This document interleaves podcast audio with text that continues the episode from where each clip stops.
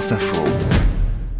Il est temps de retrouver les informés de l'écho sur France Info avec le cercle des économistes. Chaque samedi, débat autour euh, des sujets qui marquent l'actualité économique et sociale. Et on n'en manque pas cette semaine. Eh Emmanuel Cuny, bonjour. Bonjour à tous. Merci d'être euh, avec nous. Euh, en plateau, Nathalie Chussot, économiste, euh, professeur à l'Université de Lille. Et à vos côtés, Pierre Jacquet, membre du cercle des économistes, professeur de politique économique à l'école des ponts Paris Tech. Merci à tous les deux d'être avec nous. Emmanuel, au programme, donc la désmicardisation le mot n'est pas facile à dire, mais c'est en tout cas le souhait de Gabriel Attal. Ça renvoie à une question, bien évidemment, comment on fait pour être mieux payé en France? Eh oui, sujet de préoccupation majeure, le pouvoir d'achat. Est-ce que l'on est assez payé euh, en France, mieux gagner sa vie Alors mardi, je rappelle, hein, le Premier ministre euh, Gabriel Attal a effectivement annoncé une réforme concernant les bas salaires euh, pour, dit-il, désmicardiser la France. Nous devons faire évoluer un système qui nous a conduit depuis des décennies à concentrer nos aides, nos, exonérations au niveau du SMIC, a ajouté le chef du gouvernement, d'autant que le sujet eh bien, ne concerne pas uniquement les entreprises privées, il y a aussi le, public, hein, comme le rappelle le président de la CFECGC, c'est la Confédération Générale de l'Encadrement, François Omril. On parle souvent du privé, dire au passage, mais il faut quand même rappeler que dans la fonction publique, la perte de pouvoir d'achat sur 30 ans est de l'ordre quasiment de 30%. Donc on a de fait un problème. Je crois que tout le monde a vu ces enquêtes euh, de classement dans l'OCDE, par exemple, des rémunérations des professeurs des écoles ou des choses comme ça, où on voit que la France est quasiment bon dernier, euh, avec la moitié par élève et par heure, la moitié, par exemple, de rémunération par rapport à l'Allemagne le président de la CFE-CGC, François Omril, qui était l'invité euh, de France Info cette semaine. Donc, question, est-ce que le travail est suffisamment rémunéré en France? Et puis, bah, quelles sont les pistes de réforme possibles? Eh bien, j'ai posé notamment cette question à Nathalie Chussot. Euh, Nathalie, le travail est-il suffisamment rémunérateur en France? Eh bien, en tout cas, pour les bas salaires, ce n'est pas le cas. Puisque euh, quand on parle de désmicardisation, c'est qu'il y a une smicardisation de l'économie, c'est-à-dire qu'on a observé une très forte augmentation du nombre de, de SMICAR, hein, de personnes rémunérées au SMIC sur les deux dernières années, une augmentation depuis de plus de 5 points, pour une raison très simple, c'est que le SMIC est indexé sur l'inflation, sur l'évolution du niveau des prix, et les salaires, et en particulier les bas salaires, ne sont évidemment pas indexés sur l'évolution des prix, et donc ils ont augmenté beaucoup moins que le SMIC, qui a augmenté d'à peu près 13,5%, et en moyenne, les salaires ont augmenté entre 7 et 9%. Donc, ce qui se passe, c'est qu'on a des personnes qui sont juste payées au-dessus du SMIC, qui finalement se trouvent rattrapées par le niveau du SMIC, et donc ça augmente le nombre de euh, personnes rémunérées au SMIC.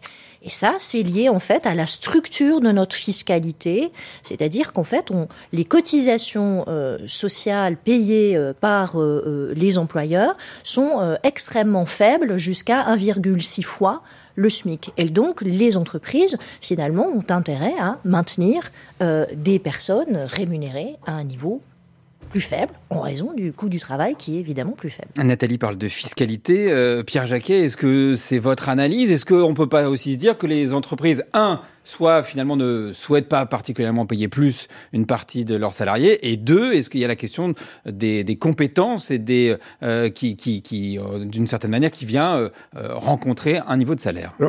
En fait, c'est un exemple tout à fait frappant des effets secondaires des politiques, et c'est là où finalement la politique économique reprend, ressemble à la médecine. C'est-à-dire qu'on on, engage une action pour traiter une pathologie et ça crée des effets secondaires.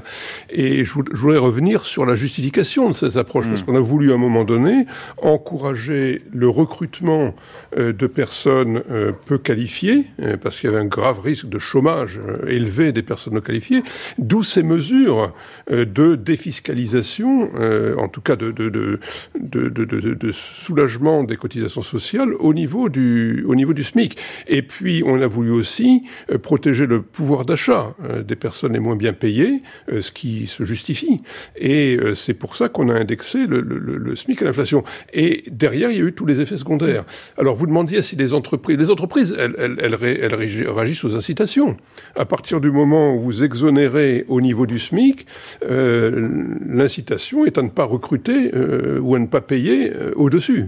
Parce que fiscalement, parce que mais, mais parce que ça, parce qu'augmenter de 100 euh, le, la, la, rémunération d'un salarié au SMIC, ça coûte beaucoup beaucoup plus cher à l'entreprise. Mm. Et, et, donc il y a, y, a, y, a, y a des des distorsions qu'il est important de résoudre. Mais je, je, rebondis sur ce que vous avez dit sur les compétences. Au-delà même des compétences, la façon de mieux rémunérer le travail en France, c'est les gains de productivité et la formation des salariés.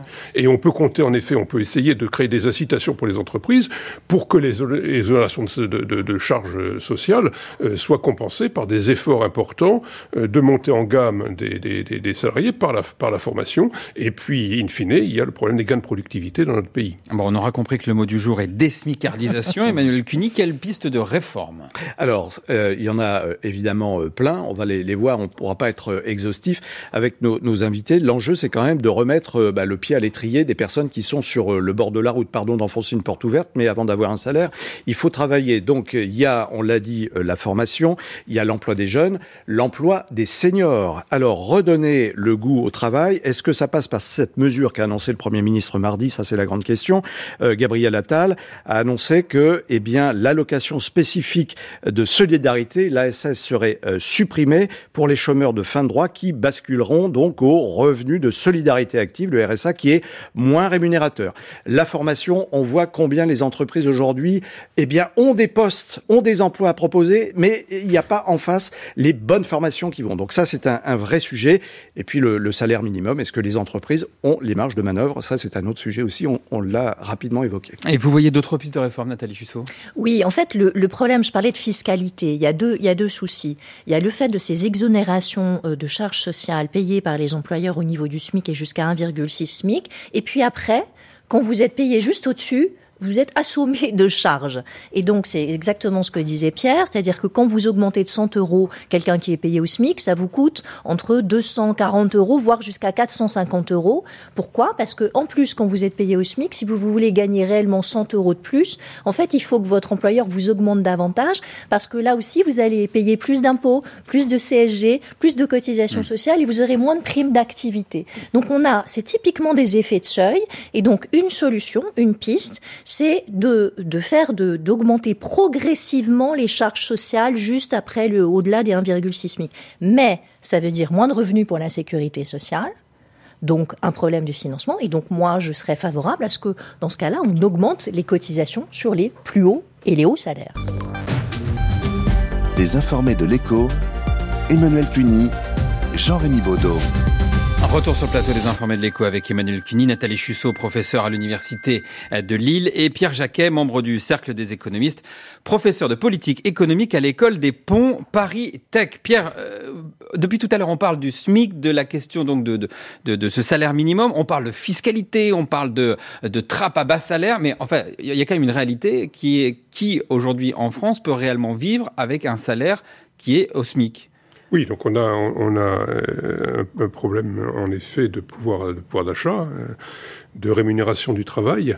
Et je pense qu'il est urgent de passer aux négociations de branches. C'est-à-dire qu'on est dans un pays qui est très centralisé, où on a l'impression qu'on a un gouvernement qui va pouvoir résoudre ce problème. Et comment est-ce qu'on explique que certaines branches, d'ailleurs, soient en dessous du SMIC? Alors, mais ça, se comprend, ça, ça, se comprend, très très bien. C'est-à-dire que les, les, les, dans les branches, il y a des grilles salariales, et lorsque le SMIC augmente, ces grilles salariales ne sont pas toujours mises à jour euh, rapidement. Mais par, Alors, ça ne veut pas dire... Naïvement, je me dis que ça ne doit pas pouvoir exister. Non, attendez, la grille peut exister. Ça ne veut pas dire qu'il y a des gens qui sont rémunérés au bas de la grille. Hmm. Donc le fait qu'il y ait des grilles salariales qui commencent euh, au-delà du SMIC ne veut pas dire, euh, en tout cas on l'espère, ça serait illégal, qu'il y ait des salariés qui sont rémunérés en dessous du SMIC. Il y en a sûrement, à ce moment-là, il faut que le contrôle les trouve et, et, et que les entreprises soient, soient sévèrement sanctionnées. Euh, légalement, on ne peut pas être payé moins que le SMIC en France. Et, mais, mais il y a des grilles qui ne sont pas mises à jour. Hein. Alors ça, c'est un, c'est, un aspect du problème. L'autre aspect du problème, c'est comment on rémunère le travail, et ça, c'est dans les négociations de branche qu'il faut le faire. Et il faut créer, encore une fois, on, on l'a dit, des incitations pour que les entreprises euh, prennent des mesures beaucoup plus déterminées sur la formation des, employés. Emmanuel Cuny. Alors, le salaire passe par l'emploi, évidemment, et il y a la fameuse réforme euh, du système euh, d'assurance euh, chômage. La volonté affichée par le Premier ministre Gabriel Attal lors de son discours de politique générale est d'aller plus loin, justement, dans cette réforme. Gabriel Attal se dit extrêmement attentif à l'évolution de la trajectoire financière de l'assurance chômage. Alors, une petite phrase qui n'a pas plu aux syndicats. Ils se disent inquiets. Donc, qu'est-ce que nous réserve le, le gouvernement? Alors là, réforme a eu lieu, on le sait, mais est-ce qu'il faut aller encore plus loin? C'est l'une des questions. Euh, Pierre, les annonces de Gabriel Attal, est-ce que c'est une, vous y voyez vous une menace pour euh, pour l'assurance chômage comme le craignent les syndicats? À ce stade, non. Mais euh, encore une fois, j'aurais préféré que le, ce type d'annonce euh, vienne après le, avoir engagé une discussion avec les syndicats. Alors comme toujours, on annonce des mesures, ensuite les syndicats s'inquiètent et c'est là qu'on a la discussion. Je pense que c'est pas c'est pas la bonne façon euh, de construire un consensus social et un, un, consensus autour des politiques publiques. Donc voilà. Vous êtes sur la même ligne, Nathalie? Oui, je pense que c'est un peu ridicule de, de, faire des annonces comme ça sans avoir discuté avec les syndicats, puisque tout le monde se fait fantasme sur ce qui est possible de faire. Euh, ce qui, en revanche, est probablement certain, c'est que ça va concerner les seniors, justement, avec l'idée que, euh, euh, vous savez que quand on est payé, quand on est un senior au chômage aujourd'hui, qu'on a plus de 55 ans, on peut rester au chômage 27 mois. Mmh. Et l'idée, ça serait de décaler cet âge de 55 ans à 57 ans, puisqu'on a reculé l'âge de départ à la retraite. Ça, c'était dans les tiroirs avant cette annonce. Probablement que ça va faire partie des discussions et des négociations entre les partenaires sociaux. Emmanuel Cuny, la, la, question en fait de l'emploi des seniors, elle est, elle est, elle est très importante dans le sujet du SMIC. Alors, elle est très importante et elle ouvre euh, beaucoup de, de tiroirs parce qu'il y a effectivement la rémunération, il y a les conditions de travail. Euh, déjà, effectivement, euh, se considérer comme senior à partir de 55 voire 57 ans, c'est un peu restrictif. Un petit peu sourire, euh, voilà, donc, les cheveux blancs de ce plateau. bah, pas que, pas que. Hein, bon, et donc, euh, en gros, effectivement, c'est un problème. les conditions de travail, ça, ça fera partie des, des négociations à venir, d'autant que les discussions ont repris hier, en fait, euh, vendredi, pour le pacte de la vie au travail. Ça a repris entre les, syndicats, les partenaires sociaux et euh, le gouvernement, avec l'épineuse question de ce sujet de l'emploi. Je rappelle simplement le chiffre, le taux d'emploi euh, des seniors, entre guillemets, pour l'instant donc de 55 à 64 ans, il est de 55% chez les femmes et 58% chez les hommes. Donc là, on voit qu'il y a quand même une marge de manœuvre très importante. Nathalie Chusso, quelle solution pour euh, les seniors au travail? Ah ben Déjà, euh, éviter la discrimination liée à l'âge, qui est euh, très claire. Hein. Ça, c'est quelque chose qui est, euh, qui est euh, vu. Et donc, je pense qu'un index senior qu'on publie en disant, voilà, le, le nombre de seniors qu'on a dans l'entreprise, le nombre de seniors qu'on a embauchés, je pense que c'est déjà une bonne chose. Et puis, évidemment, la formation. Pierre parlait de compétences et la formation tout au long de la vie. Mais ça rejoint ce qu'on disait aussi sur les salaires. C'est-à-dire qu'on ne on doit pas être condamné à être payé au SMIC à vie. On commence sa vie au travail en, était, en étant payé au SMIC, on se forme et on progresse. Et donc, quand on est senior... Cette machine, elle est cassée oui, elle alors, ne fonctionne pas. Ah non, elle ne fonctionne pas. Et alors, les seniors font partie de ceux qui se forment le moins comme les peu qualifiés d'ailleurs. Donc euh, c'est pas c'est pas du tout la machine euh, non, la machine mmh. ne fonctionne pas et ça ça doit être traité au sein des entreprises et probablement aussi au niveau des branches pour mutualiser les coûts de formation par exemple. Parce que quand vous formez quelqu'un et s'il s'en va, bah, vous, alors que si vous mutualisez les coûts dans la branche, ils peuvent passer d'une entreprise à l'autre dans la branche. Mmh sans parler des reconversions professionnelles qui devraient être aussi. Merci, merci, merci d'abord à France Info d'inviter des, des, seniors et même au-delà. dans la définition des seniors, certains de vos invités sont euh, très largement dépassés. euh, mais, mais euh, cette discussion illustre le fait qu'on ne peut pas compter. Euh, d'abord, je crois que c'est très important pour l'économie française d'encourager l'emploi des seniors. C'est une perte d'activité et d'énergie considérable. Euh, mais il ne suffit pas d'inciter les seniors à retrouver un travail. Il faut qu'en face, il y ait des propositions propositions de travail et d'emploi mmh. sérieux pour les seniors. Donc c'est quelque chose qui euh, entraîne aussi un changement culturel dans les entreprises et c'est un, c'est un chantier euh, de, de, de, de, longue haleine. Alors sur le SMIC, je crois que c'est important, c'est qu'il y ait une progression des salaires tout au long de la vie. Cette progression a été stoppée. Mmh pour une raison assez technique, c'est que le SMIC est indexé sur l'inflation ouais. et les salaires proches du SMIC et au-dessus du SMIC ne le sont pas. Mais ça, normalement, ça va se résorber tout seul. Et je crois qu'il ne faut pas se satisfaire de cet ajustement.